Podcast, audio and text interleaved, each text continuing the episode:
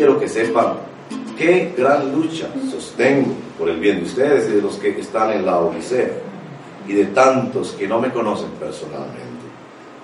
Quiero que lo sepan para que cobren ánimo, permanezcan unidos por amor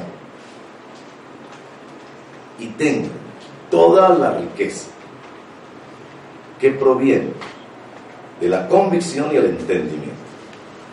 Así conocerán el